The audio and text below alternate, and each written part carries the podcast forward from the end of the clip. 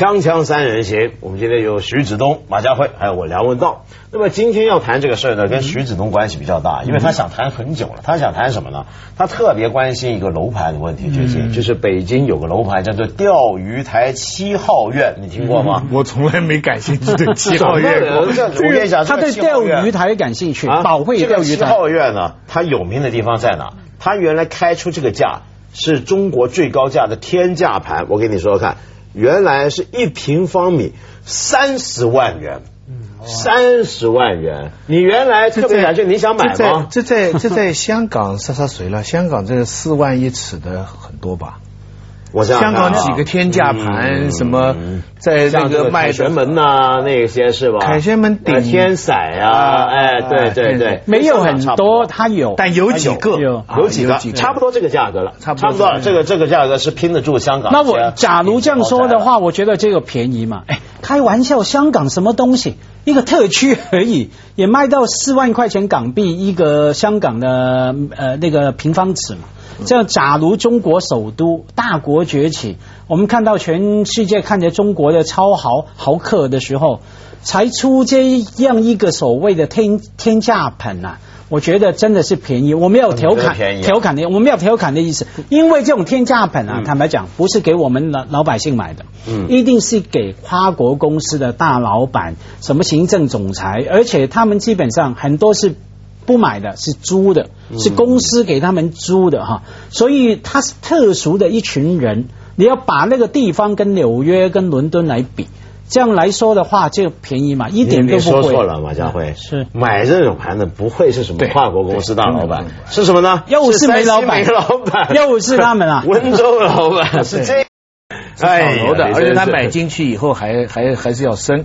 但是问题是，这些楼盘引起注意，不是因为经济的原因，嗯。而是因为政治的符号。它是钓鱼台七号院，哎，而而你看，除了原来你看中这个盘就看中这个吧？不是，除了钓鱼台七号以外，除了这个原因以外，现在中国压制房价是稳定民心维稳的一个重要方面，没错。所以这叫枪打出头鸟。你哪个楼盘敢卖的特别贵，那就是众矢之的，没错就是要特别追求说。对了，现在呢，你看它撤销原定价，改为十多万元平方米，那么腰斩哎，腰斩腰斩腰斩斩了一大半啊！然后而且还要看看啊，它这个楼盘的楼面成本呢是四万一平米，对。它四万一平米，然后它原来要卖到三十万一平米，它现在减价减到十万一平米，它的利润还是百分之二百。那么我其实对这个盘呢，我最感兴趣就是它这个名字“钓鱼台七号”嘛，它到底是真在钓鱼台吗？我就很好奇。我们看看这张图啊，你看看这张图，你说这是钓鱼台吗？这叫符号 这叫钓鱼台吗？太丑了哎呀，我的天哪，我的妈呀，这就叫钓鱼台。我好奇啊它现在价格掉下来哈，它的名号是什么？因为在香港，嗯当这个一个楼盘的价格掉下来的时候，香港人很有创意嘛，取很多很奇怪的名号。嗯，其中一个是跳楼价，跳楼价自杀，跳楼价。那他这个腰砍下来可以叫爱国价嘛？哈，因为国家要他砍的嘛，不是吗？他爱国价这样。或者叫维稳价啊维稳呃维稳和谐价我跟你讲，和谐价我跟你讲一个真实的历史的教训。上海前些年有个楼盘叫汤臣一品，哎，没错，对。当初呢也是全中国最贵的一个楼盘，嗯。它在黄浦江边上，呃位置很好。这个名字也很有意思。嗯。香港的楼呢，哪怕很小的楼。都可以叫什么龙啊、皇啊帝皇啊，这个豪这种是豪啊，这粉岭啊没，错几百尺照样可以是什么龙居。没错，上海人不敢做皇帝的，北京也不敢的。你看北京哈，他要很含蓄的弄一个钓鱼馆。北京没有什么皇宫呃什么几号啊，什么殿啊啊皇城根啊，什么这嗯不大叫的哎。对上海更没出息了，最贵的楼不过是一品官啊，不过是做官而已。当初开价是十万人民币，嗯，十万人民币嘛，大家查了，因为引起公愤，因为旁边几个楼盘呢，它就旁边的就三四万，全上海当时的标准的一般情况是一两万，嗯。结果呢，它里边着火又被报道嗯，隔了很久都卖不出去。我后来哎知道有一个人真买了他的第一个楼盘，呃，他其实真的是没没卖不出去，很贵啊，卖不出去，而且有价无市。哎，有价无市，然后、呃因为大家的攻击。我记得报纸上当时很有名的，给他算了一笔账，嗯。就是说，假如你买的这个楼，嗯。它跟旁边的楼其他都一样，就它能看到黄浦江，嗯。那么假如你每天嗯，能够有三个小时站在窗口看黄浦江 对。你能活到八十岁，每看一个小时大概是几千块钱。这个就跟我们老说香港这个豪华海景一样嘛，因为在香港这个豪华海景，你知道很多房都说标榜这有豪华海景、无敌海景。嗯，这个无敌海景很可怜嘛，往往就这么一缝，这一线天对。啊，这一线海。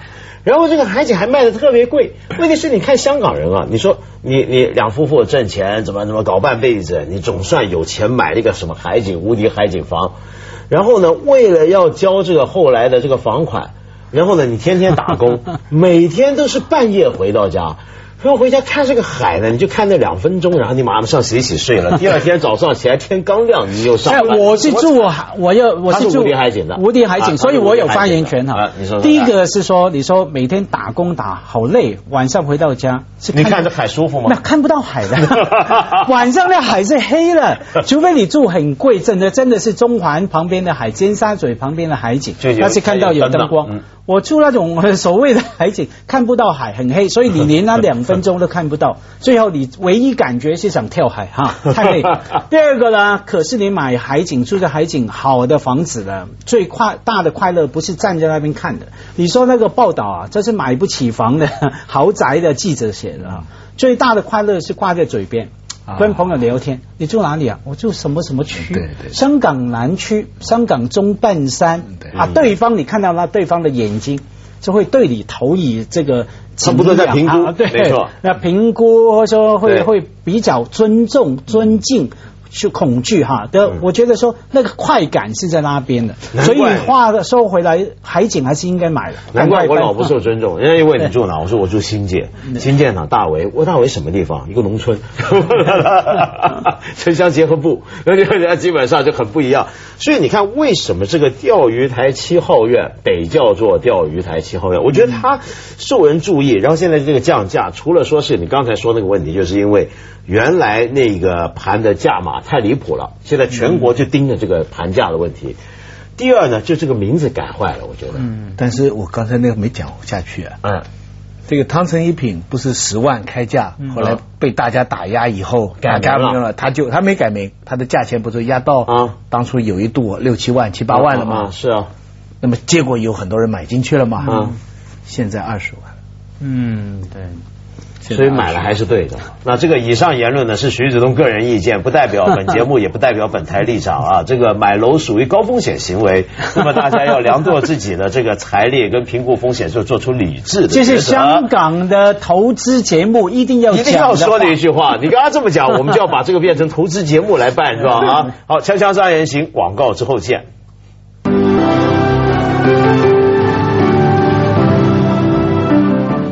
我还是觉得这个钓鱼台七号院啊，这个这个名字太有意思了。就是说，比如说全世界楼盘名字都爱骗人，对不对？因为像香港那些楼盘，嗯明明这小的就就二三十平米，他好意思叫什么地皇天下啊这一类。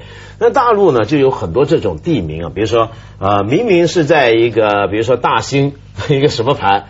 开出来叫什么凡尔赛宫啊什么的这一类什么别馆啊这种名字，那这个钓鱼台七号院，我觉得你想想看，他抓的中国人这种富人那种心理，就觉得要接近权力核心嘛。你说在钓鱼台，但当然他还不敢叫中南海，是不是？他不敢叫天安门，不敢叫天安门，都一样吧？文道像香港，除了说那个呃很小的房子是豪宅，但香港没有什么。这种政治权力的香港是种概念。地皇天风，还有香港是两两个皇帝，英国的皇室加上中国的皇帝，全都叫起来。皇室的名字在香港，我做过统计，对。香港是最多的。香港的特点就是一个就是海这些自然的多，是。这是写实了；是。一个就是豪，对。另外一个就是帝皇。香港这个地皇天风嘛，真有这样的楼盘，不是香港的香港的骗人啊，不仅是这种房子啊，这种固然是每个地方不一样。香港主要是广东人啦、广东人有一个特点是什么？迷信。OK，所以香港除了那个房子叫什么豪宅帝王以外呢，楼层的数字也骗人的嘛，你也知道。对对对。你到了十八楼之后，上一层可能是二十八楼，哎，明明是十九楼，怎么变二十八？再上一层三十八、八十八什么？对对对。然后突然的八十八这样，他广东人发嘛，发财在发哈，所以香港的那个是蛮有创意的骗人方法啊。那所以。我们可以做一些专门盖给佛教徒富豪 住的这个楼盘，名字叫西方极乐。那其实呢，我在想啊，像你说这些富豪喜欢这种名字、这种感觉，你像广东人，其实将来说不定如果有官瘾的话，你在广州盖个盘也可以叫两广总督府啊 这一类的。上海三四十年代盖好一点的房子呢，嗯，就叫什么新村，对，呃，然后呢公寓，嗯，然后呢叫别墅。嗯，那别墅就比较高级了，到现在还是别墅都比较高级了。但这些名字的到香港全不能用，对，因为你想这些名字都是九龙塘用的，没错没错，全是九龙塘用的。所以香港的楼盘这个底底座哈，它就要改成什么居、什么轩、什么园。我还查过轩哈，在字典里查出来意思就是一个很窄的地方，它它看可以看得很远。这不是香港的房子吧？住的很小，可以看得很远。呢，它起的比较低调，它转一个弯，它比较有点中国，它常常起什么庭园、家园、什么庭庄、山庄之类，这类最多。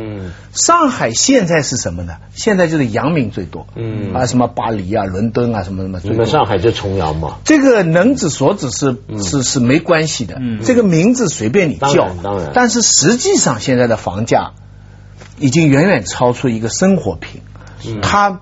一方面，它造成了阶级分化，这我还专门写过文章。嗯，同样，呃，比如二十年前大家赚差不多的钱的人，比方我们两个人的工资差不多，但这二十年，如果你借了钱去买、再买、再卖，我什么都没动的话，我们现在就两个阶级了。嗯，啊，我的银行里弄来弄去就这么十几二十万、几十万。你可能已经账面上上千万，当然你弄得不好也会也会有问题。可是你说这个，我想起来，你不觉得这现在我们都说楼价太高，有泡沫，怎么样怎么样？现在不是很多学者、很多经济学家都说中国经济会不会硬着陆啊？这泡沫怎么样？其实你要说这个泡沫，你说这个楼价，你别说像这个钓鱼台七号院，原来它其实成本是四万元，那么卖到三十万，那正常。你就不叫李嘉诚来讲。但你说这个泡沫这个东西啊？难道中国现在就只有这个有泡沫吗？我觉得所有富豪喜欢的那些玩意儿，嗯，都是一堆泡沫。我举个例子，比如说我我我看现在买这个烟啊，咱抽我抽烟嘛，嗯，那么我有时候看这国产烟，你知道很多国产烟的品牌，它会推出一些特别品牌出来。那这个烟呢，我见过的一盒两三百块，二十根，然后呢，有人请过我抽，我一抽，你说以前不是说最贵就熊猫吗？熊猫，你还真觉得它有点特别。现在说，哎，这这，你跟我说是十来十来块一盒，我都觉得可以。他怎么会就卖到两三百？然后有些酒也是，每吐一口就几块钱吐掉。然后比如说我我我认识这么一个人，他跟我讲啊，他说他以前呢就是专门帮这个一个酒啊新推出市面那个酒的品牌要去做这个市场价格调查，还没推出来，他就到酒吧去问你们这最贵什么酒。然后人家说拿一瓶几十年茅台出来说这最贵，然后呢后来他们这个公司决定那行，你这茅台多少钱？我们就比它贵百分之二十。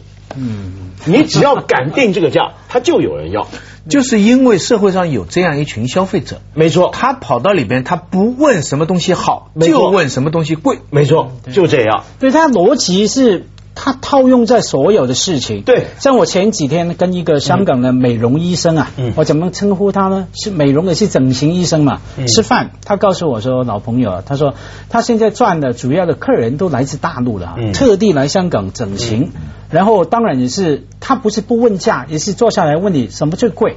他说很好玩的，他 他问价的方法是其其中一个方法，呃，他其中一个项目是专门替女性隆胸嘛。他说很多内地的女富豪来到，就问你万人胸啊，对，不仅他问你，他以为说隆胸大小是什么形状是不同的价格，他以为这样，他坐下来就问你，哎，医生啊。龙什么形状的胸是最贵？我就要那一种。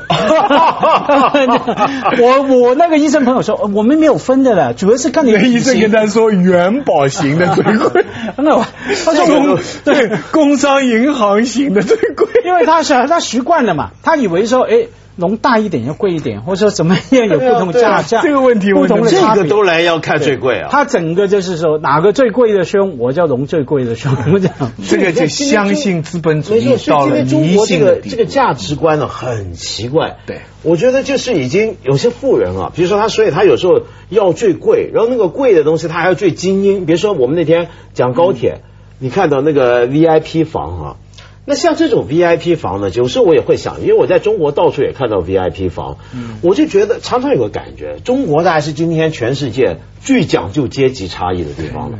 我我很少看到有 VIP 房，你看我们机场，你机场呢，你买了头等票的话。你连通关的这整个检安检啊都不一样，对对不对？你比如说你到了美国，到了哪里，到了香港，这都一样，你就你就这么排队安检嘛，对不对？人人平等的。但在中国，你只要是头等，你就走不一样的路。那么当然了，这我坐头等，我也走一个路。那么但是呢，就说我们到哪都看到这种很鲜明的那些富豪，他就要他我们自己，你知道为什么要跟你们区别开来？他钱花的是买什么？就跟你讲，你住在一个海景豪宅，最重要不是海景，而是别人羡慕的眼光。没错，钱就是花在别人羡慕的眼光，炫耀性。回去人家看胸口了，炫耀性最贵的，最贵的。他这个胸上头，还有他这个隆了胸之后，most expensive。最好那个让医生呢，还得纹身，纹上这个原来价码港币多少钱，旁边表示这是这诊所最贵的胸，所以胸上一行字儿。然后到这样，他老公看这什么玩意儿？锵锵三人行，广告之后接着见。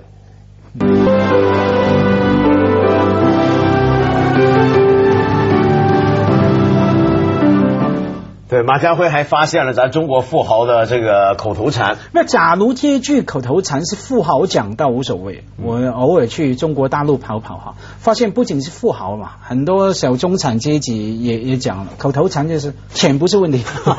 我去了一趟中国大陆，最近去了上海几天啊，四天，大概听了二十五次吧。